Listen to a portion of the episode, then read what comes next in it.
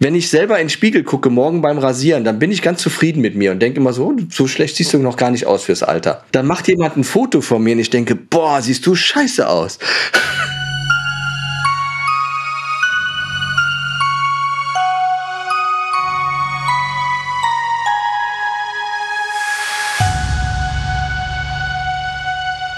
Herzlich willkommen zurück zur zweiten Folge von Das Leben ist kein Ponyhof mit dem Fotografen Peter Müller. Peter, nun fotografierst du so viele Menschen, unwahrscheinlich schöne Menschen. Lass uns über Schönheit sprechen. Was bedeutet Schönheit für dich? Ja, witzigerweise hat die tatsächlich erstmal nichts mit, mit der Kamera an sich zu tun. Ähm, die Intelligenz einer Frau zum Beispiel für mich ist ihre eigentliche Schönheit, weil die mit dem Alter zunimmt während das andere, wie bei uns Männern auch, mit der Zeit halt einfach sich verändert. Na, wir nennen das mal so. Auch ein, ein, auch ein alter Mensch ist wunderschön. Und, aber ich genieße es zum Beispiel mit meiner Frau. Ähm, ich habe das Glück, eine wunderbare, hochintelligente Frau zu haben, die garantiert auch schlauer ist als ich. Wir können zehn Stunden im Auto sitzen und, und miteinander sprechen. Und das ist viel mehr wert als der Anblick einer schönen Frau, die aber den Mund vielleicht nicht aufkriegt. Also Schönheit ist für mich das, was ich in der Sekunde sehe, wie ich es erlebe. Also wenn ich, wenn ich einen Mensch, egal wie der aussieht, der kann auch eine Beule im Gesicht haben, der kann verstellt sein. Wenn aber da ein, ein innerlich schöner Mensch, der aus sich heraus strahlt, der gütig ist, der äh, soziale Intelligenz hat, der emotional ist, der ähm, empathisch ist, dann ist die äußere Hülle, das ist nur die Hülle. Ja? Und dann schaffe ich es auch, und das gebe ich offen zu, diese Hülle so schön darzustellen, dass alle vergessen, was sie da sehen, sondern sie, sie, sie schaffen es, ähm, durch diese Strahlung, die auch von innen von diesem Menschen kommt, die will ich einfangen, die Schönheit dieses Menschen, egal wie er aussieht, äh, in der Sekunde ähm, zu zeigen. Und, und das macht für mich auch Schönheit aus. Also es ist nicht, natürlich ist es einfach. Ich sag mal so eine Kate Moss, ich hätte die gerne auch mal in, in jungen Jahren vor der Kamera gehabt, ja. Hm weil sie einfach auch eine spannende Frau ist. Sie ist gar nicht richtig schön in meinen Augen. Sie ist eine spannende Frau, weil sie auch so ein paar Ecken und Kanten hat. Ja, hm. es gibt so Menschen, die finden wir so ultra schön, weil da alles perfekt ist. Die die Symmetrik im Gesicht ist perfekt, die Nase ist richtig groß, die Augen sind an der richtigen Stelle. Ja, ich muss gestehen, das ist schon fast langweilig, weil es so so perfekt ist. Ich mag nichts Perfektes. Hm. Ich liebe es, wenn es so kleine Ecken und Kanten Interessantes. gibt. Ja? ja? Das eine Auge hängt so ein bisschen oder das andere. Und, und wenn man ganz ehrlich ist und in die Werbung von heute guckt, du findest auf keinem Plakat den absolut perfekten Menschen. Weil ich glaube tatsächlich auch dran, wir Menschen mögen das gar nicht. Wir wollen den Fehler suchen. Wenn wir etwas zu Perfektes sehen, dann suchen wir nach dem Fehler. Weil es kann nicht sein, dass das perfekt ist. Das ist nicht in Ordnung. Ja, es gab mal früher so eine Fernsehzeitung, die hat meine Oma immer gehabt. Die hieß, glaube ich, TV Hör zu oder so. Und am Ende gab es immer so ein Suchbild. Wo ist die Maus? Mhm. Das waren so gegrafikt, das ist so, glaube ich, für Kinder, aber gibt es heute, wo ist Fred? So ein, so ein Wuselbild, so ein Buch mit Wuselbildern. Und so Menschen, wir sind so Menschen, wir gucken uns ein Foto an und wenn uns dieses Foto zu perfekt vorkommt, dann suchen wir den Fehler. Mhm.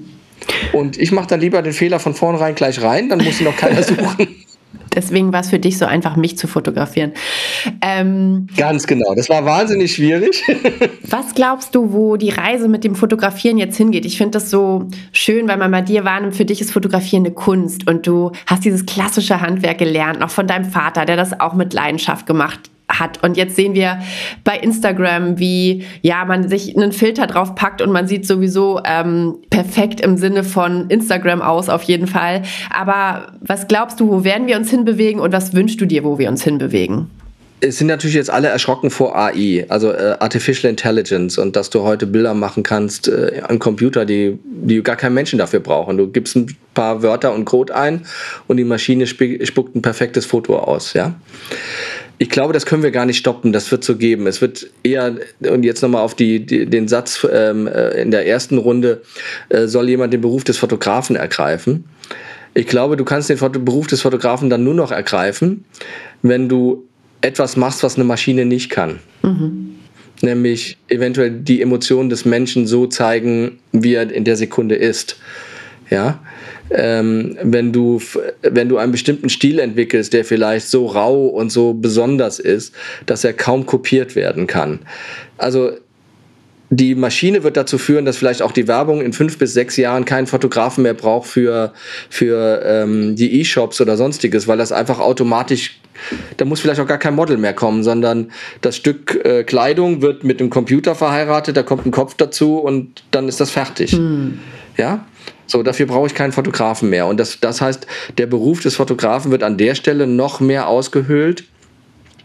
Den roten Teppich, der Fotograf am roten Teppich, den kannst du nicht ersetzen, weil das kann AI in der Sekunde nicht machen, weil wenn du auf dem Teppich stehst, Janina, dann musst du da stehen, ja? Ich weiß nicht, ob du am Ende willst, dass jemand einen Bot von dir erstellt und sagt, Janina war bei der bunte Veranstaltung, du warst gar nicht da, aber es gibt ein Foto von dir.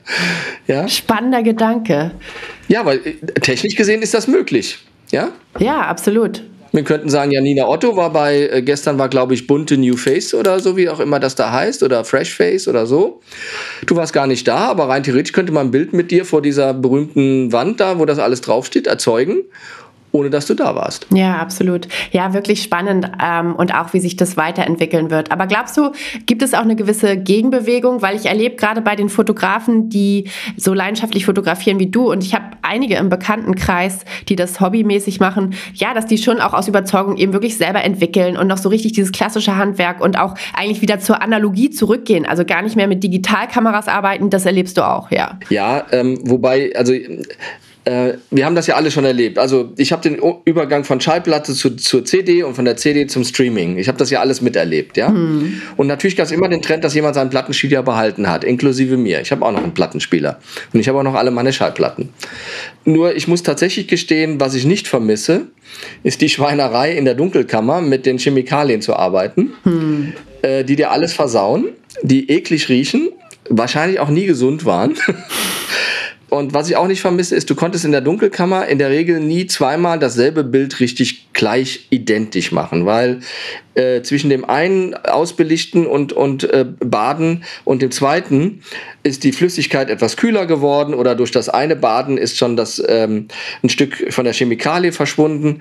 Ich liebe es heute, auf, auf einem guten Drucker meine Bilder auszudrucken und die sehen fast so gut aus wie sie damals in der Dunkelkammer waren, wenn ein Profi das gemacht hätte. Und äh, was wir heute sehen, Janina, ist, ähm, du hast vollkommen recht, der Trend geht hin zur analogen Fotografie wieder. Nur wir würden es auf Instagram nicht sehen, wenn es nicht jemand digitalisieren würde danach. Also was habe ich davon, dass ich ein Bild in einem Analogfilm fotografiere, um ihn dann zu scannen? um ihn dann digital zu machen. Mhm. Dann lass mich doch lieber digital so fotografieren und so arbeite ich, wie wenn ich einen Film drin hätte. Mhm. Das heißt, du hast schon auf meine Kamera geguckt und das Bild war fertig in meiner Kamera. Ja. Ich hätte dir die Karte mitgeben können und sagen, fahr nach Hause, Janina, hier sind deine Bilder und ich hätte die gar nicht angefasst. Und ich hätte dir auch erlaubt, die zu nehmen, weil ich, ich sage jetzt mal ganz arrogant, weil ich ganz sicher bin, dass die Bilder gut waren. Ja. Ja, das stimmt. Das kann ich bestätigen. Ja, und das ist so für mich so ein bisschen der Spagat. Du kennst das immer so mit diesen Extremen. Nur analoge Fotografie ist, ist echte Fotografie. Das stimmt so nicht, in meinen Augen. Es ist eine Art der Fotografie aber die Philosophie dahinter, dass du, dass du das Bild von vornherein so gut machst, weil den Film, du, du weißt ja nicht, was auf dem Film ist. Also du musst hoffen, dass das Endergebnis auf dem Film das ist, was du erreichen willst. Hm. Warum nimmst du nicht die Philosophie auf die digitale und sagst, ich fotografiere von Anfang an so gut, wie wenn da ein Film drin wäre und ich keine zweite Chance habe. Ich kann nicht die Janina wieder nehmen, mit ihr an den Strand fahren und die Serie nochmal machen, ähm, weil ich sie beim ersten Mal versaut habe. Ja. Ja, so das gilt für, für, mich für viele Sachen. Ähm, ist, ist das Streaming heute das Böse für die Musik? Nein, es ist ein anderer Weg, die Musik zu präsentieren. Aber es macht es auch nicht viel schlechter an der Stelle. Ne? Also ich bin der Meinung, äh, in jeder Veränderung, die uns nach vor, vorliegt, gibt es auch was Gutes. Und es gibt immer die Menschen, die gerne auch das Alte bewahren wollen. Finde ich ja toll. Ja, klar. Aber clever und spannend zu hören, dass du eben das Beste aus beiden Welten nimmst sozusagen und das kombinierst. Das finde ich super. Und du bist ja auch jemand, und korrigiere mich, wenn ich das falsch sage, aber der schon sicherlich auch mit Instagram groß geworden ist. Denn dir folgen 150.000 Menschen, glaube ich, alleine auf deinem Peter Ulimax-Kanal. Und dann hast du ja noch deinen äh, Farben Peter Müller-Kanal sozusagen.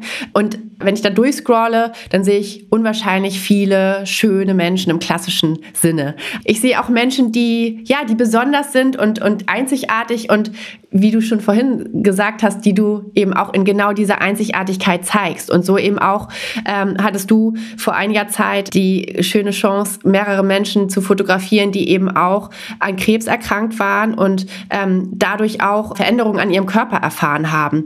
Magst du uns mal mitnehmen, wie du dazu gekommen bist und dich dann ja auch in der Initiative Yes We Cancer engagiert hast? Genau, also das war eigentlich auch der Ursprung. Ein Freund von mir hat ähm, 2018 eine Initiative gegründet, Yes We Cancer, ähm, weil er selber Krebs hatte und festgestellt hat, dass das ein Tabuthema war. Also er hat festgestellt, dass viele Freunde auch Krebs hatten, sie hatten sie nur nie erzählt.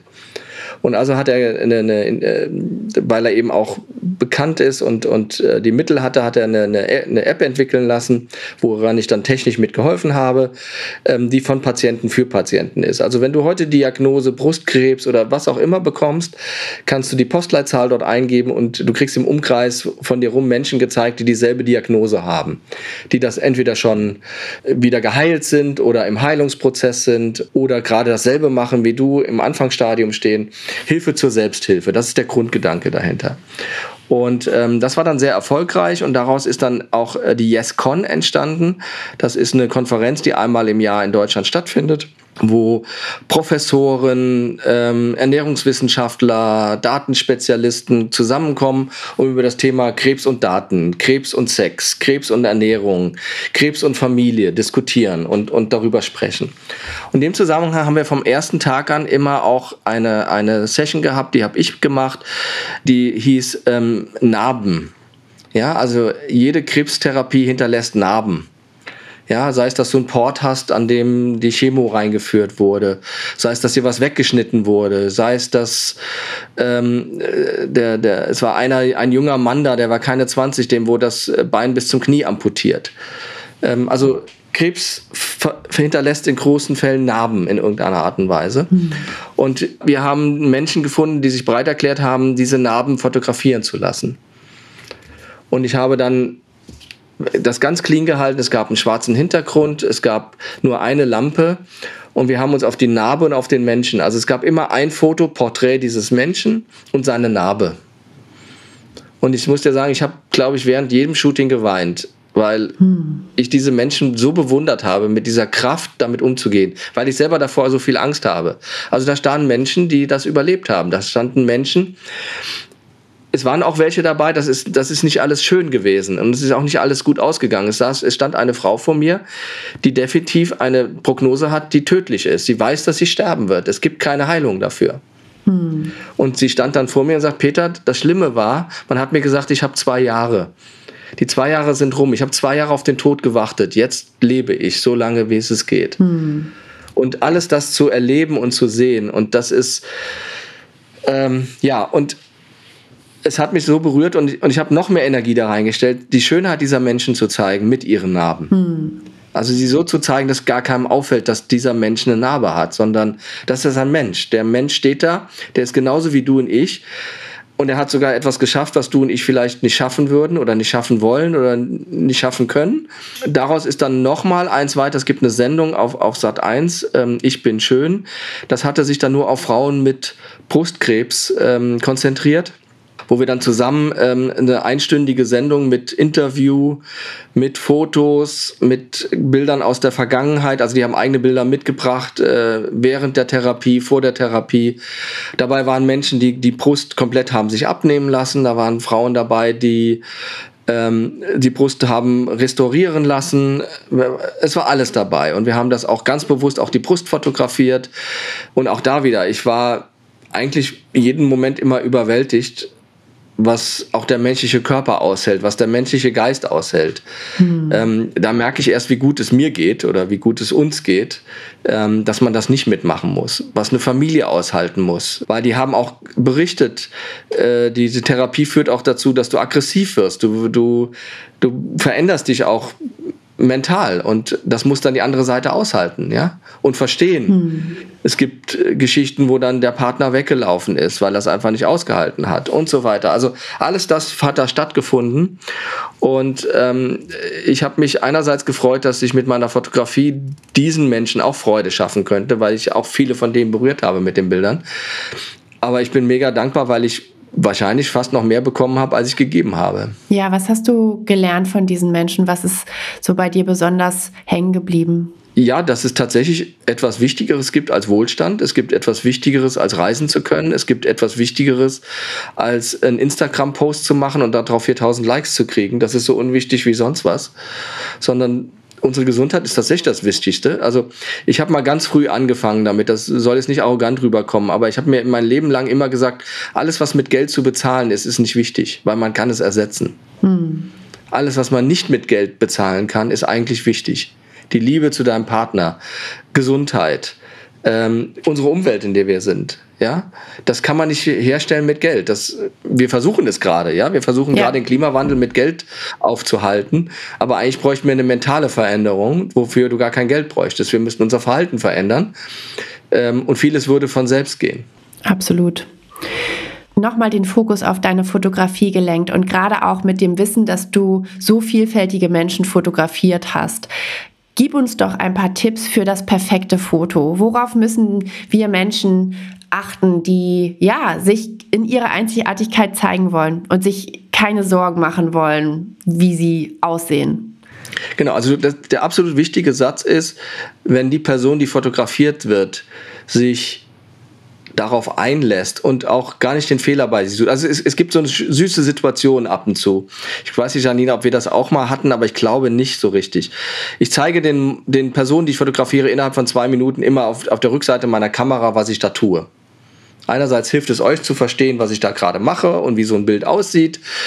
Ich hoffe, es ermuntert euch weiterzumachen, weil ihr seht, es sieht gar nicht so schlecht aus und so weiter.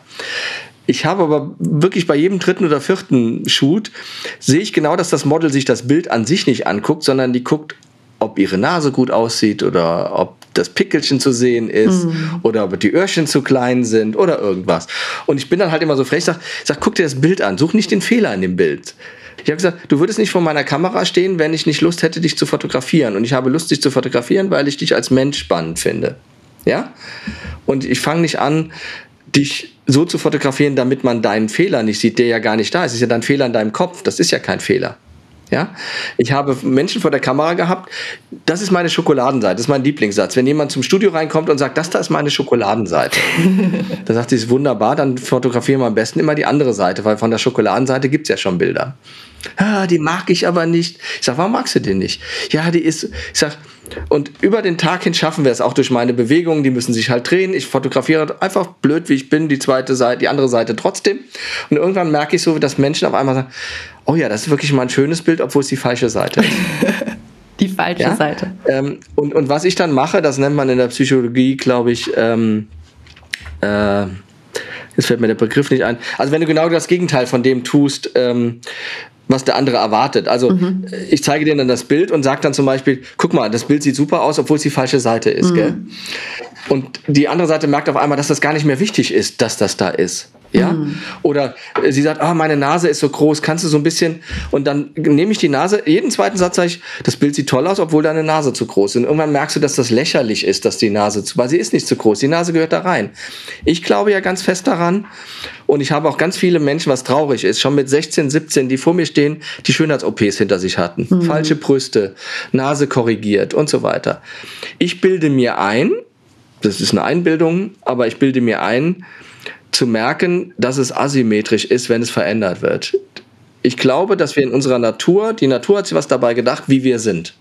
Warum unsere Augen da sind, wo sie sind. Und die Augen sitzen in der Kombination mit der Nase und mit dem Mund in einer Symmetrie. Die mag für manchen erstmal komisch sehen, aber es, in meinen Augen ergibt das alles Sinn. Und der Sekunde, wenn du da eingreifst, bin, bilde ich mir ein zu sehen, dass da etwas nicht stimmt. Es ist asymmetrisch, es funktioniert nicht. Und das finde ich sehr schade, weil es im Endeffekt ja auch zeigt, dass die Person nicht mit dem zufrieden ist, was sie ja. hat. Ich hätte auch gerne lieber eine kleinere Nase. Ich wäre auch gerne 20 Zentimeter größer gewesen. das gab es dann nicht und dann musste ich tatsächlich damit lernen, als kleiner Zwerg durch die Gegend zu laufen. Ja? Äh, nichtsdestotrotz hat das funktioniert. Aber weißt du, was ich meine? Also ich würde gerne jeden Menschen ermutigen und gerade jungen Menschen, die in, in Instagram sehen, wie viel Fake auch da ist. Das ist ja nicht alles real. In Frankreich gibt es zum Glück endlich eine Initiative. In Frankreich an jedem Plakat hängt drunter, das ist fototechnisch bearbeitet. Das ist nicht die Realität. Ja. Ja, ich würde mir wünschen, dass in jedem Instagram-Foto ein Fleck drauf sein müsste, bearbeitet. Mhm. Ja, finde ich sehr gut. Damit die Kinder nicht denken, oh, die ist so schön und ich will auch so schön Absolut. sein. Ja? Nein, das ist nicht echt. Ich teile das, gerade die Verantwortung, die wir jungen Menschen gegenüber haben, deren Druck einfach immer größer wird, perfekt aussehen zu wollen. Ich bin auch überzeugt, dass jeder von uns einzigartig schön ist, so wie er ist. Und gerade in dem Moment, wo er sich traut und dann eben auch von innen heraus strahlt, da kriegt jemand, weißt du, so eine ganz andere Aura einfach, ja. Und das ganz strahlt genau. dann auch über das Bild. Und das zu zeigen und den Mut zu haben. Und ich glaube, ich nehme mich da gar nicht raus, dass man ja, dass ich nicht auch natürlich auch mal Filter ausprobiert habe, aber auch gemerkt habe, nee, möchte ich eigentlich nicht. Also im, im, äußersten Notfall ist es natürlich mal praktisch, wenn du denkst, okay, heute, äh, wenn mich jemand sieht, dann zerfällt er wahrscheinlich so Staub, dann packe ich einen einfachen Filter drüber. Aber am Ende sich auch zu trauen und auch mal ruhig die Kamera irgendwie von unten zu zeigen oder so, weil es einfach gerade für einen selber praktischer ist und nicht immer dieses, es muss alles perfekt sein, sondern ganz bewusst den Moment so aufzunehmen, wie er ist. Und ja, und, und, und die Menschen einfach teilhaben zu lassen, auch am wirklichen Leben und nicht zu versuchen, immer diese Perfektion darzustellen, die wir ja alle in unserem Leben nicht haben, ne? wenn wir ehrlich sind. Ja, das teile ich. Ganz genau. Es, es gibt zu dem Thema, äh, ähm, äh, Peter Lindbergh hat ja kurz vor seinem Tod schon äh, so eine große Retrospektive gemacht und dazu gab es dann diese, diese Audio-Guides. Mhm. Ja? Und ganz am Ende des, des, das letzte Bild in der ganzen Ausstellung war ein Bild von Jeanne Moreau. Den ich nicht kenne, leider ganz viele Falten. Die Frau, eine ganz berühmte französische Schauspielerin in den 50ern, eine der schönsten Frauen der Welt damals. Ah ja. Und die ist fast 90, 95 geworden. Und er hat ein Foto von ihr mit ganz vielen ähm, äh, äh, Falten und es war ein ganz raues Foto von ihr, wirklich ein ganz raues Foto, so ehrlich wie wie es überhaupt geht. Und in dem Audioguide hörst du, wie Peter Lindberg gesagt hat, das war das erste Mal, als ich dieses Foto sah, weil er auch mit ihr befreundet war, dass er gesagt hat, da müsste ich eigentlich was dran machen, weil es zeigt diese dieses Alter auch, ja, mhm. dieses rohe Alter, das rohe Alter, ohne keine Schminke, kein gar nichts, ja. Alleine, dass sie ihn so fotografieren lässt, zeigt das Vertrauen, ja. Und dann erzählt er die Geschichte, dass er dann zu, zu Jan gegangen ist mit einem Ausdruck von dem Foto und hat gesagt, Jan, ich muss dir mal was zeigen. Ich glaube, wir müssen hier was machen. Und dann guckt sie sich das Bild an und sagt, Peter, was willst du hier machen? Das ist doch gut. Und das würde ich mir von jedem Menschen wünschen, dass er Weißt du, der Punkt ist, ich finde das immer so spannend. Ich weiß nicht, ob das dir auch so geht, Janina. Wenn ich selber in den Spiegel gucke, morgen beim Rasieren, dann bin ich ganz zufrieden mit mir und denke immer so, so schlecht siehst du noch gar nicht aus fürs Alter. Dann macht jemand ein Foto von mir und ich denke, boah, siehst du scheiße aus. Ja, die Kameras, die fangen das Bild anders also, ein als der Spiegel. Was ich damit sagen will, unsere eigenen Augen und unser eigener Geist ist sehr milde mit uns, wenn wir in unser Spiegelbild gucken. Aber ein Foto ist ein eingefrorenes Spiegelbild. Das heißt, dieses Foto ist nicht mein Spiegelbild, das ich sehe, wenn ich mich selber betrachte, sondern das ist ein außenstehendes Bild von mir. Ja, weißt du, wie ich ja, meine? das teile ich. So, und diese Milde lege ich an diesem Foto nicht an mir an. Aber ich würde mir wünschen, jeder würde dieselbe Milde an sein Foto legen, dass er im Spiegel an sich selbst legt. Ja, und dass es eben auch nur ein Foto ist und jeder hat halt ein Foto, auf dem er sich eben auch passender findet und eben mal anders. Und man ist ja auch jeden Tag anders und mal hat man eben ein bisschen mehr Fältchen, in meinem Alter zumindest schon, und ähm, mal hat man mehr Augenringe und mal hat man weniger.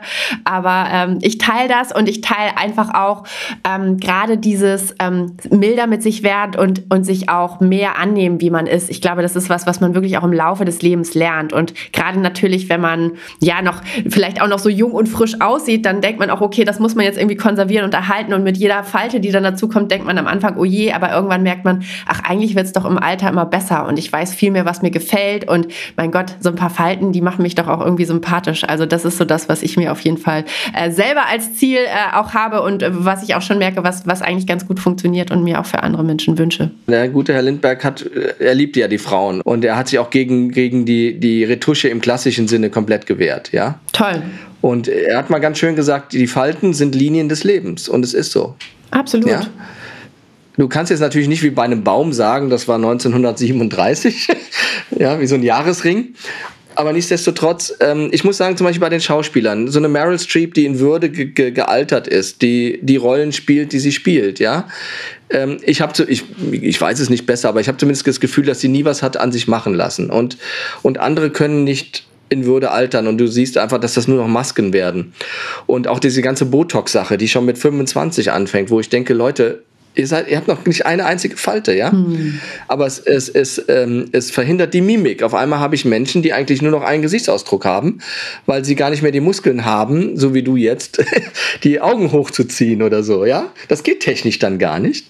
Das finde ich sehr schade. Also, äh, du hast es eben richtig gesagt. Ich glaube, das gilt natürlich für einen jungen Menschen schwer zu verstehen.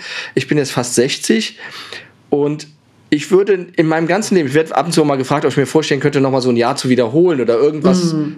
zu machen. Nein, es ist alles gut gewesen. Ja. Ich habe als Schüler Angst gehabt, durchs Abitur zu fahren. Dieses Gefühl brauche ich nicht wieder.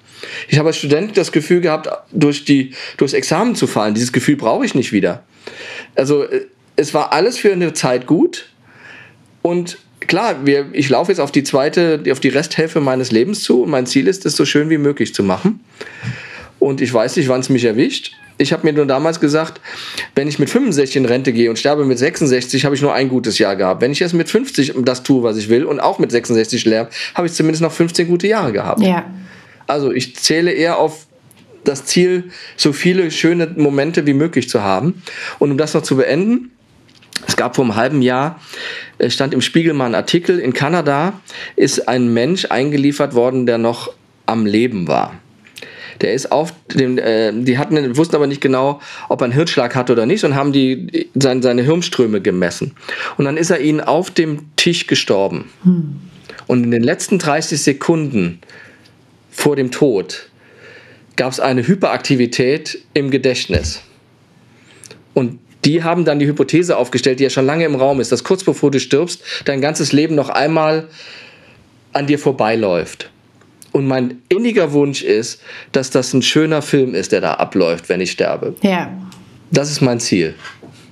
Was, klingt schon was für ein oder? schöner Gedanke. Überhaupt nicht. Das klingt so schön und ähm, ich glaube, das teilt jeder von uns, oder? Also das ist doch das Ziel, dass du wirklich am Ende sagst, so, ich habe das gelebt. Ich habe das Leben gelebt und ich habe ähm, ja gemacht, was mir auch, was mir Freude gemacht hat, was mich hat wachsen lassen auch als Mensch und ähm, ja, habe wirklich da unvergessliche Momente gehabt. Und das ist tatsächlich so, wenn wir noch auf Ponyhof kommen. Das Leben ist kein Ponyhof, das können wir komplett knicken, ja. Ähm, du musst für alles was tun. Und auch, auch wenn uns die Gesellschaft heute vorgaukelt, inklusive Instagram, dass man Geld verdienen kann, ohne viel dafür tun zu müssen, das stimmt nicht. Ähm, es hat alles seinen Preis wie auch immer der Preis ist. Ja, aber du kriegst im Leben nichts geschenkt. Das ist so. Das kann ich mit 60 behaupten.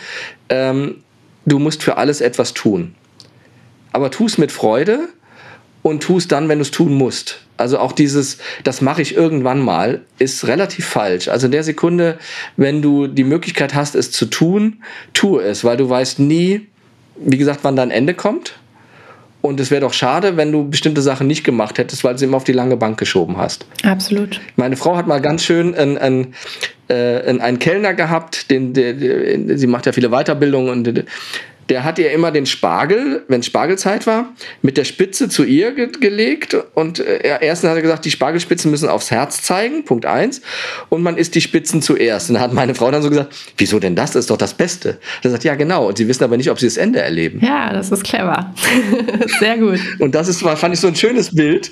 Also isst doch die Spargelspitze zuerst. Du weißt ja nicht, ob du bis zum Ende von dem Spargel ja, schaffst. Ja, absolut. Und Peter, das ist fantastisch. Du brauchst mich eigentlich gar nicht, weil du hast selber schon so wunderbar die Einleitung zum Ende äh, quasi gemacht, weil ich jedem meiner GästInnen am Ende immer die Frage stelle, was sind so deine großen Learnings und welche, ja, drei Weisheiten vielleicht auch kannst du uns mitgeben? Also eine ist tatsächlich, man soll sich selber lieben, wie man ist. Das kann man sowieso nicht verändern. Und ähm, das Bemühen, ein anderer sein zu wollen, hilft überhaupt nichts. Es geht nicht. Es funktioniert nicht. Ähm, ich habe ganz viele Einstellungsgespräche gehabt, wo ich genau gemerkt habe, der, diese Person vor mir versucht, ein sozial erwünschtes Verhalten zu präsentieren, aber das ist nicht die Person. Hm. Ja? Und Menschen, die empathisch sind, merken, dass du ihnen was vorgaukelst. Also tust doch einfach gar nicht. Entweder die Person mag dich, wie du bist, oder sie mag dich nicht, aber dann ist es gut für dich, weil du dich gar nicht erst bemühst um eine Person, die dich sowieso nicht mag. Dann tust doch gar nicht erst. Ja? Und das Schöne ist, wir müssen nicht jeden mögen im Leben. Ich habe ganz viele Menschen getroffen, die ich nicht mochte. Ich hatte dummerweise beruflich die Situation, dass ich manche Menschen mögen musste, weil sie beruflich mit mir verbandelt waren. Aber mit denen hätte ich privat nie irgendetwas angefangen. Never ever. Ja, also Punkt eins: akzeptiert der, der ihr seid und nehmt das so hin. Ja? Mhm. Und, und genießt es eher und versucht das zu genießen, dass jeder Mensch hat seine Stärken und, und das auch auszuleben, wenn er gesund ist. Also was ich tatsächlich zwischen gelernt habe, ähm, wenn du krank bist, wenn du depressiv krank bist, dann ist das schwer, das sich selbst lieben. Das habe ich jetzt mal verstanden. Ähm, das meine ich aber jetzt nicht. Also da, da kann ich nicht mitreden, weil ich nicht weiß, was da passiert im Kopf. Aber wenn du der Meinung bist, du, du wirst nur sozial gezwungen, etwas zu verändern, tu das nicht. Bleib bei dir, sei wer du bist und dann findest du auch die Menschen, die dich mögen. Und mit denen umgibst du dich am besten. Dann wird und, alles gut. Und dann ist alles gut. Der, der zweite Punkt ist tatsächlich, was wir eben schon besprochen haben, lebe den Moment. Ich kann das wirklich nur immer wieder nach vorne bringen, weil es tut dir gut. Und, und der dritte Punkt, den habe ich immer gemacht, meine Frau hat immer gesagt, sie nennt das Ausbüchsen. Ich habe berufliche, jetzt kann ich das ja sagen, jetzt kann mich immer keiner mehr feuern. Ich habe mir auch als Partner manchmal Termine reingeschrieben, an denen war da gar nichts. Ich war einfach zu Hause, ich wollte alleine sein. Hm. Das heißt, meine Frau wusste nicht, dass ich nicht auf dem Termin bin. Meine Assistentin wusste nicht, dass ich nicht auf einem Termin bin. Ich habe mir einfach Inseln der Ruhe geschaffen wo ich einfach mal für mich sein wollte. Und die haben mir gut getan. Und das kann ich jedem nur empfehlen, in sich selber reinzuhören und zu wissen, wann man eine Pause braucht. Ich war im Hamsterrad, ich habe 100, 120 Stunden die Woche gearbeitet. Das hält man als junger Mensch einige Zeit aus, aber man hält es nicht immer aus. Mhm. Ja, heute würde man das Burnout nennen. Ich habe einfach nur in mir gespürt, ich bin nicht mehr produktiv, ich habe keine Kraft mehr. Und dann habe ich mir selber erlaubt, Peter-Termine nannte ich die. Ich habe in meinem Kalender irgendeinen Kunden erfunden. Ich bin auf Akquise, so weit weg wie möglich. Ich kann nicht ans Telefon gehen. Da gibt es keinen Empfang. Und meine Assistentin hat irgendwann kapiert, dass ich ausgebüxt bin. Die hat das dann mitgetragen. Und dann hatte ich jeden Monat mindestens einen Peter-Termin. Ja, super. Und den kann ich jedem nur ans Herz legen. Also, der kann ja natürlich nicht Peter sein. Aber du weißt, was ich meine. Dieses, dieses, äh, de deine eigene Energie tanken. Du brauchst dafür gar keinen anderen. Du musst dich auch nicht ablenken lassen. Es ist, es ist die, dieses dir erlauben, mit dir selber zu sein und in der Sekunde zu tun, wozu du Lust hast. Wenn du schlafen willst, schläfst du. Wenn du ein Buch lesen willst, liest du ein Buch. Wenn du ein Fernsehen gucken willst, guckst du Fernsehen. Aber du tust das, was dein Herz und deine Seele in der Sekunde haben will. Ja, das ist auch was, was man mit den Jahren so lernt, finde ich. Ne? Und auch, auch wirklich ja. in sich hineinzuhören. Manchmal habe ich auch das Gefühl, meine Festplatte ist selber gerade so voll, ich muss die erstmal wieder sortieren. So, und dann brauche ich auch Zeit Absolut. für mich und dann merkst du so, und jetzt kann ich auch wieder arbeiten, ja? Also äh, unterstreiche ich. Und du sagst was ganz Wichtiges, das vergessen Menschen. Und das habe ich als, als, als, als ehrgeiziger junger Mensch unterschätzt, Schlaf. Mhm. Der Schlaf hat eine Eigenschaft, du hast es gerade genauso beschrieben. Der Schlaf hat dafür, ist, sorgt eigentlich dafür, der Tiefschlaf, dass zwischen Arbeitsspeicher und, und Festplatte sortiert wird. Also Erinnerungen, Erinnerungen gehen von dem Arbeitsspeicher in, den, in die Festplatte. Und der Rest des Tages wird gelöscht. Ja. Ja, unwichtige Dinge. Nur wenn du nicht schläfst, bleibt dein Arbeitsspeicher voll. Ja. Und irgendwann wirst du nervös, du wirst kirre, du weißt gar nicht, worum es geht. Also ich habe wirklich so mit 35 eben durch diese Krise mit diesem Projekt ähm, ich konnte nicht mehr schlafen und dann hat mir ein, ein Arzt, weil ich keine Schlafmittel nehmen kann, die sind bei mir genauso umgekehrt. Wenn ich Schlafmittel nehme, drehe ich noch mehr am Rädchen. Also ich bin habe eine äh, Reverse Reaction to Schlafmittel, ja. ähm, also hat er mir so eine Art leichtes Antidepressiva gegeben. Ich habe vier Tage hintereinander 15 Stunden am Tag geschlafen. Und weißt aber, was das Schöne danach war?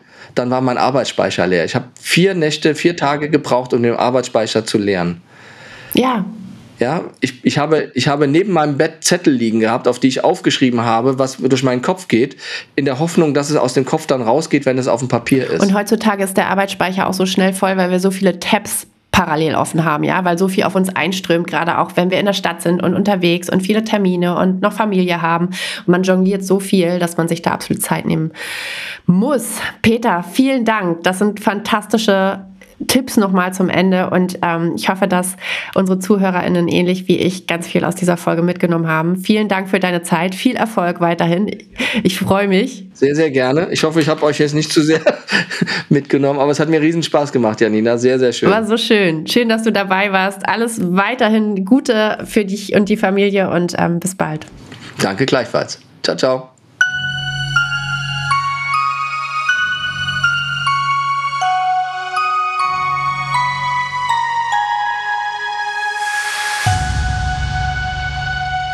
Das war die spannende Folge mit Peter Müller von Das Leben ist kein Ponyhof. Ich hoffe, ihr konntet viel für euch mitnehmen und lasst doch dem Podcast eine 5-Sterne-Bewertung bei eurem Podcast-Anbieter da, wenn ihr es noch nicht gemacht habt. Ich wünsche euch auf jeden Fall eine fantastische Woche. Lasst uns gerne im Austausch bleiben, wenn ihr mögt. Auf LinkedIn oder Instagram findet ihr mich unter Janina Lin Otto. Bis zum nächsten Mal. Ich wünsche euch nur das Allerbeste und eine gute Zeit. Eure Janina.